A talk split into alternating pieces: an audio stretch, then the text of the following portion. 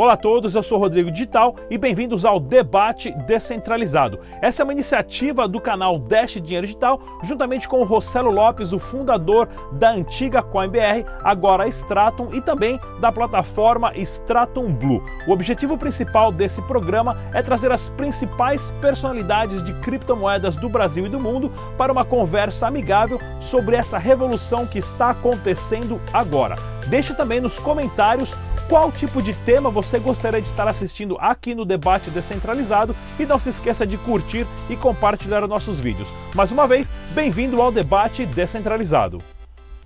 É isso aí, galera. Bem-vindos aqui a mais um debate descentralizado na nossa tela hoje de cinco cabeças, sempre, claro, pessoas e personalidades da maior importância envolvidas com criptomoedas no Brasil e no mundo nós temos aqui o Felipe Trovão, ele que é sócio e fundador da Foxbit.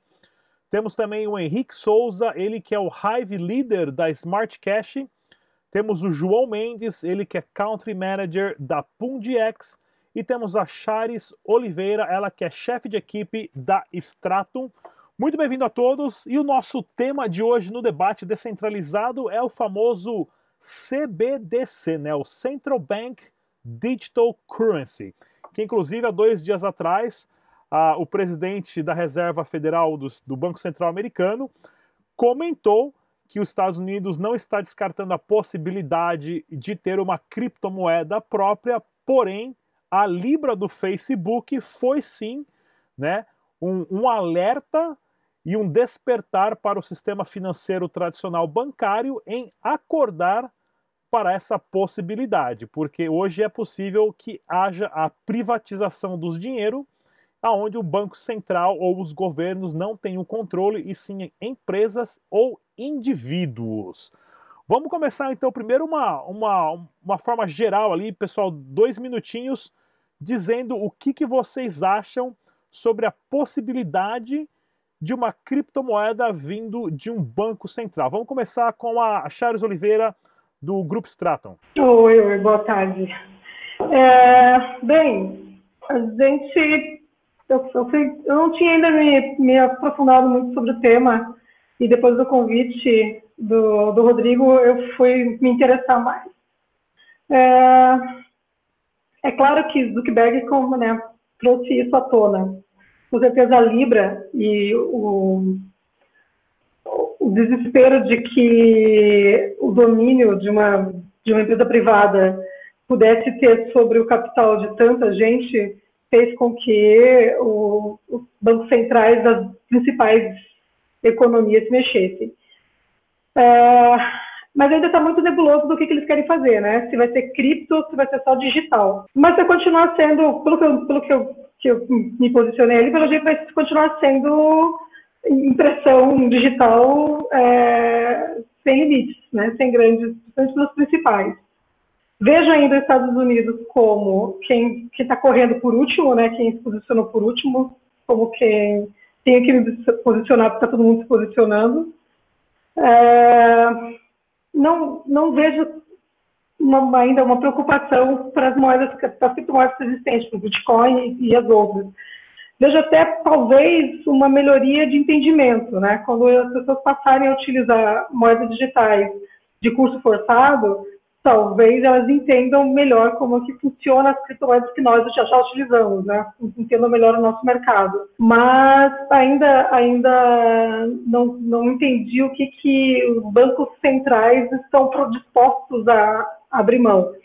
É, vejo também os bancos sendo os principais impactados, né, bancos privados sendo os mais impactados, porque perde-se aí alguns serviços, principalmente os de câmbio e talvez até mesmo de empréstimo, né, porque acredito que as pessoas encarterem mais esse, esse asset, né, e é por aí, acho que, né, já vi que tem bastante países, né, alguns que já, que, diversos países, né, que já têm o seu, a sua moeda digitalizada, né, e eles alguns com sucesso e alguns, outros nem tanto.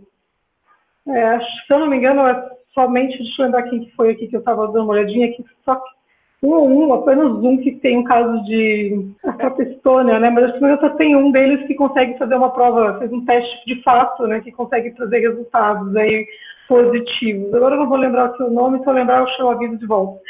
Mas é isso. Então, acho que tem muita coisa e tem muito. Eles correram com essa notícia mais do final do ano para começo desse ano. Tem muita coisa para se falar ainda, muita coisa para se perguntar para eles ainda. Então, certo. tem muito chão para percorrer. É isso. Henrique Souza, da Smart Cash. Então, eu partilho um pouco da opinião da Chares, é, mas eu acho que isso é um movimento natural. Eu acho que nós, do, da criptomoeda, nós lutamos muito pela popularização do, das moedas digitais e nenhum banco, nenhum governo, seja um banco central, um banco privado, vai querer ficar fora dessa onda.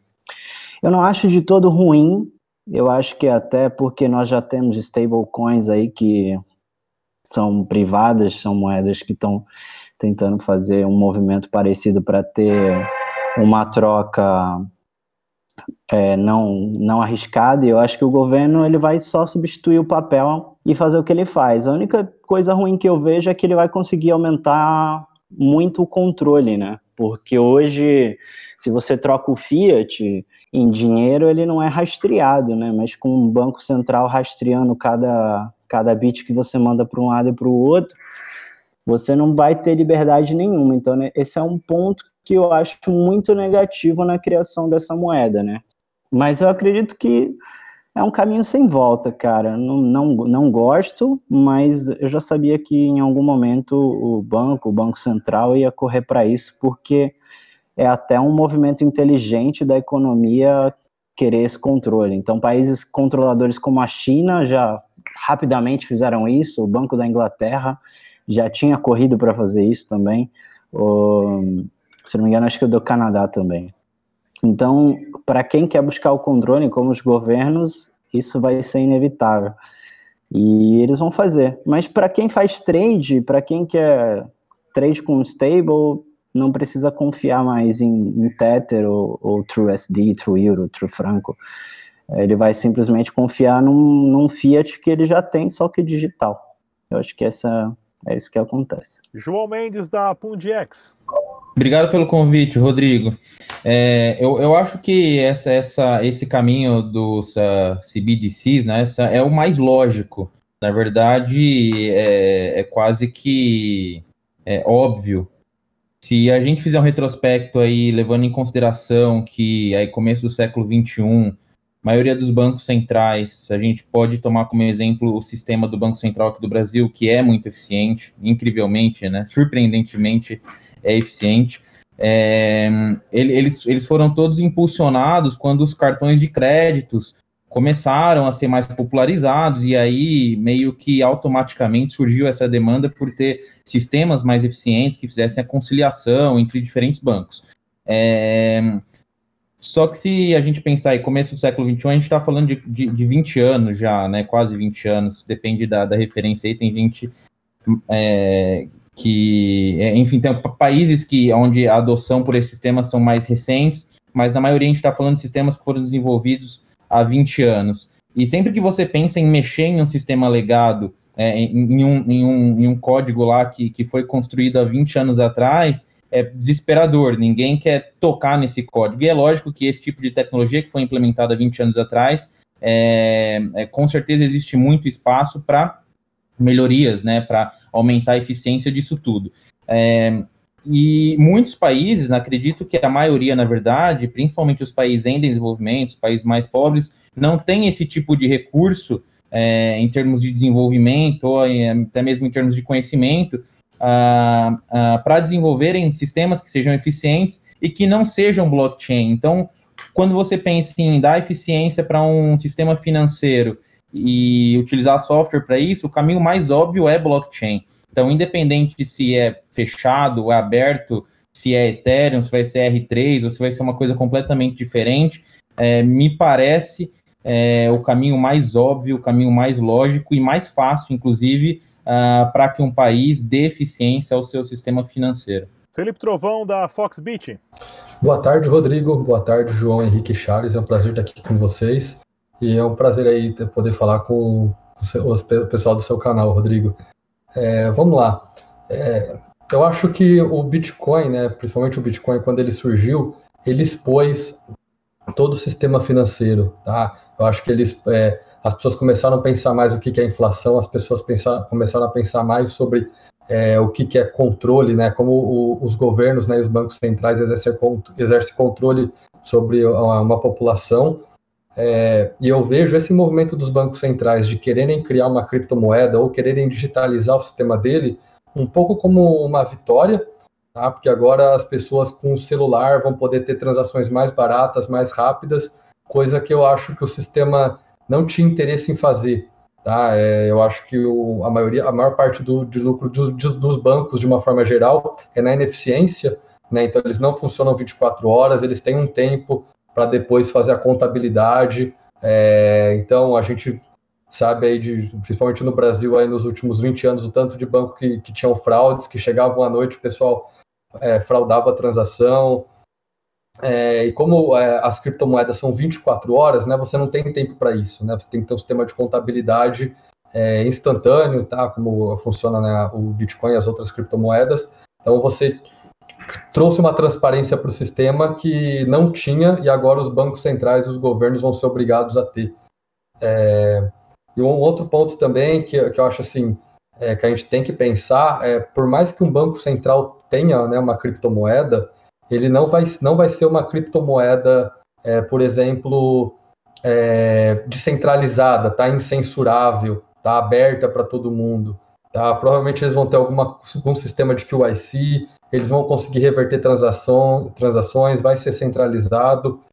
Então, eu acho assim que melhorou e eu acho que agora as pessoas vão ter mais opções, tá? Quem quiser transacionar com a moeda do Fed ou com a moeda né, do, do, Banco Central do Brasil, é, vão, vão, ser mais opções, tá? E como vai estar na internet, vai ser mais difícil é, fazer algum tipo de censura. Então, nesse lado, eu entendo como uma vitória, mas sempre lembrando, né, que é, o governo sempre pode surpreender, né? A gente está vendo aí o Paulo Guedes querendo criar esse novo imposto aí, tipo CPMF, ele, os bancos centrais podem simplesmente falar, para você registrar uma casa ou um carro, você tem que ter o TXID da transação que você fez pela minha moeda do Banco Central. E o Banco Central vai poder rastrear toda de onde essa moeda veio. Então tem, tem os dois lados, mas eu hoje eu acho que é, que é uma vitória para as pessoas, tá? Pela, pela liberdade por, e pela clareza e a transparência que isso vai ter que ter. É, é interessante que a gente pensar numa palavra simples aí também que a Charles falou, né, que é moeda de curso forçado, né? Essa ideia, hoje nós sabemos que existem outras opções, você não é obrigado ou nós sempre fomos obrigados a usar a moeda que o governo força em cima da gente, isso depois de uma história gigante aí de desmonetização, de, de transição de, de metais preciosos para para dinheiro de papel que tinha o lastro a metais preciosos, depois só o dinheiro de papel, que é um pedaço de papel. Né? E um exemplo interessante é no caso da Índia, que há dois anos atrás a Índia proibiu dinheiro de papel, né? sugando todo isso, tudo isso do mercado tradicional, forçando as pessoas a usar tudo pelo sistema bancário digital, né?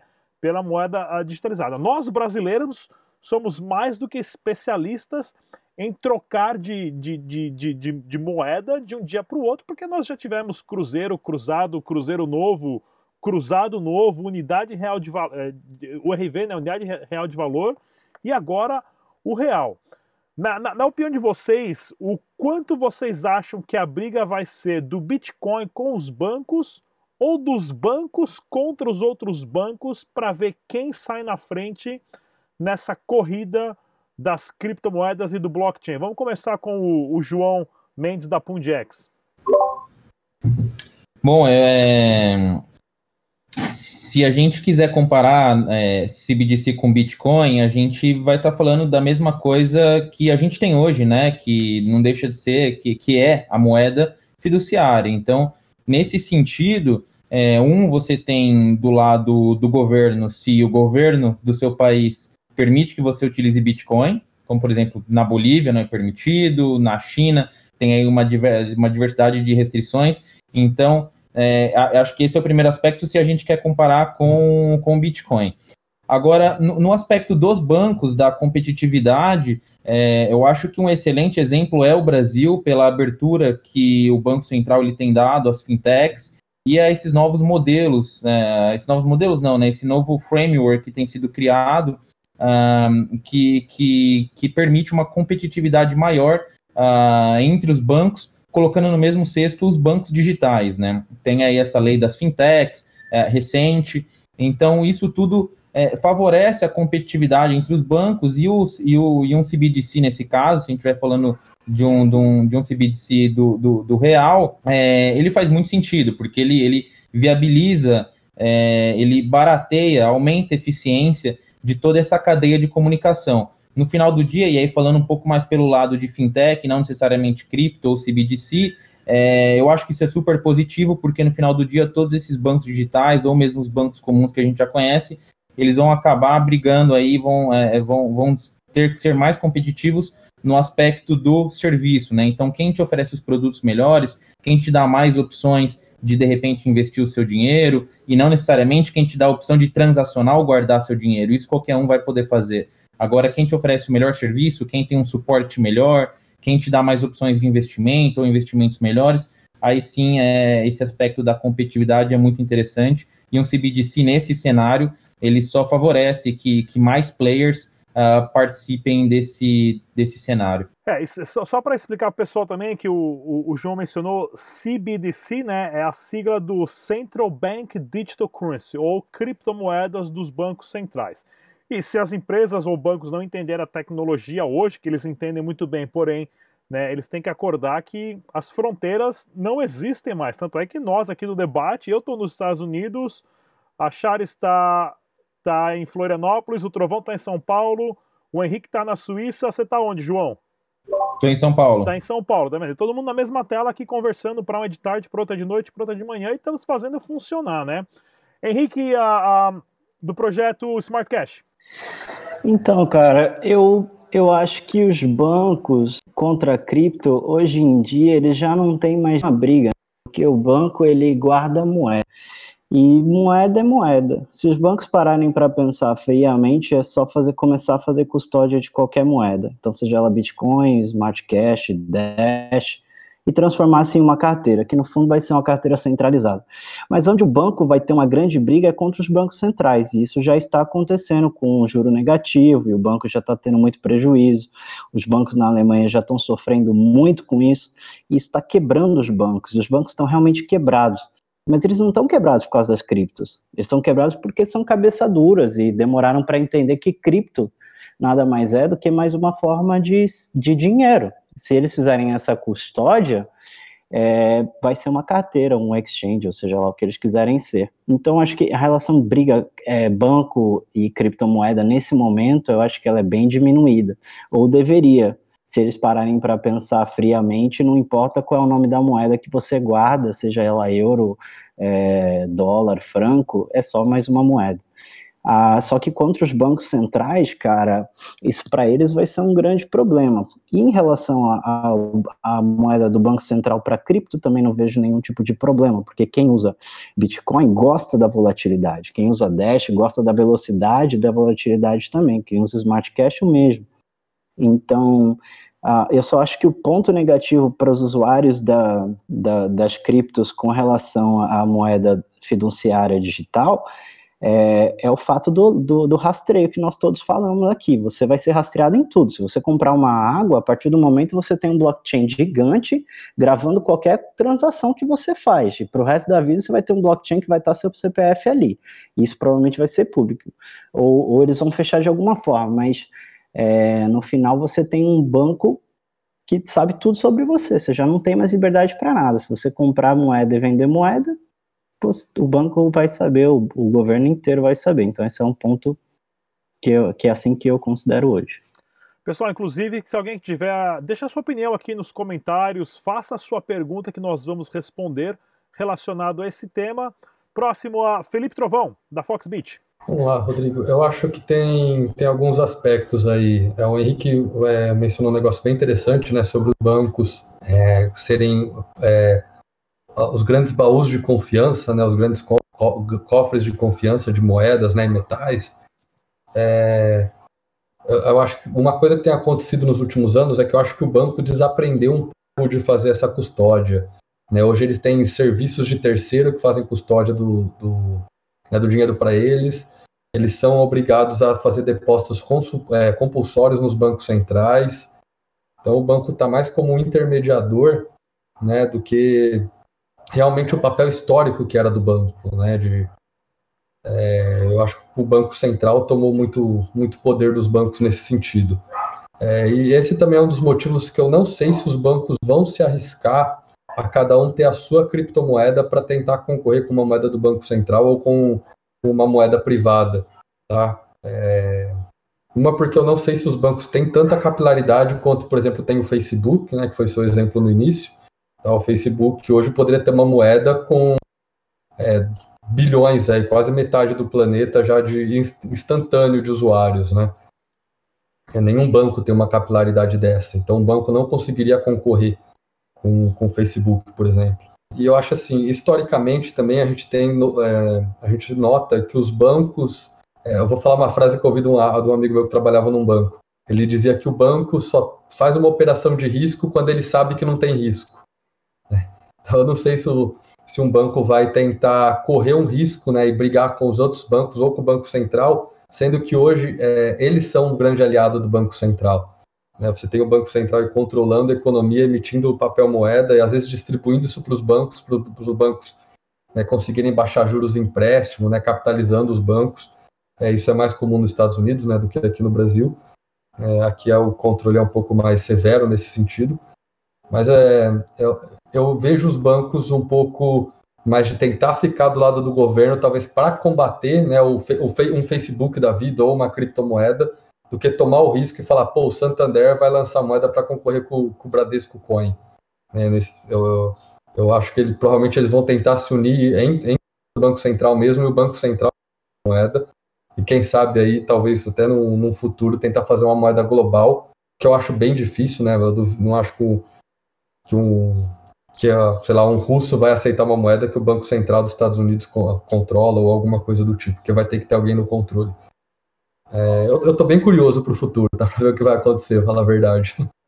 Não, tem muita coisa interessante acontecendo mesmo, mas só lembrando que é que o papel do banco, você deposita o dinheiro no banco e depois do banco você tem horário para sacar o seu dinheiro, você tem horário para consultar, o banco presta um serviço péssimo, você tem que passar pela pela giropeta infinita lá para tentar entrar no banco, deixa celular, tira o cinto da calça, tira o sapato, para você conseguir entrar num banco em horários específicos, né? Um serviço mal prestado, porém, eles têm um controle sobre as finanças das pessoas. Tanto é que o Itaú, aí ontem saiu a notícia, o Itaú lucrou 23 bilhões de reais somente em 2019, o maior lucro da história, né? Ou seja, os bancos estão indo muito bem, sugando o máximo possível da população. Charles Oliveira, da equipe Stratum. É, levantando aqui o ponto que o Henrique Smartcast falou sobre é, a rastreabilidade, né? São, me, me passou pelo, pela cabeça agora a, a, outra ponta da rastreabilidade. Porque, como eu disse né, na minha primeira fala, a gente ainda não sabe que tipo de projeto vai ser entregue pelos bancos centrais. É, então eu penso assim, talvez quem, quem nessa ponta, talvez nessa briga de bancos centrais e bancos estatais, é, privados entregarem algum serviço, talvez seja de você poder então, via blockchain, acompanhar o seu dinheiro. Será? Será que da outra ponta a gente vai acompanhar o nosso dinheiro? O que, que, que, que é feito com o nosso dinheiro encarteirado? Porque hoje a gente sabe que não, né? Esse lucro que o Itaú teve de milhões é, trabalhando com o nosso dinheiro. Então, é, seria interessante a gente poder vislumbrar no futuro que a gente pudesse realmente ter controle sobre o nosso dinheiro, como a gente tem com as nossas criptomoedas, encarteiradas, devidamente guardadas com a gente, né, com a nossa chave privada. Então, pensando em como é que, como é que os bancos vão, vão entrar nessa disputa, é, tem, tem vários, vão ter que se se reinventar com certeza. E eu, e eu acho que a disputa não vai ser ainda com o mercado atual de criptomoedas. Talvez com as, com as stablecoins sim, porque muitas pessoas utilizam para né, não, não perder na volatilidade.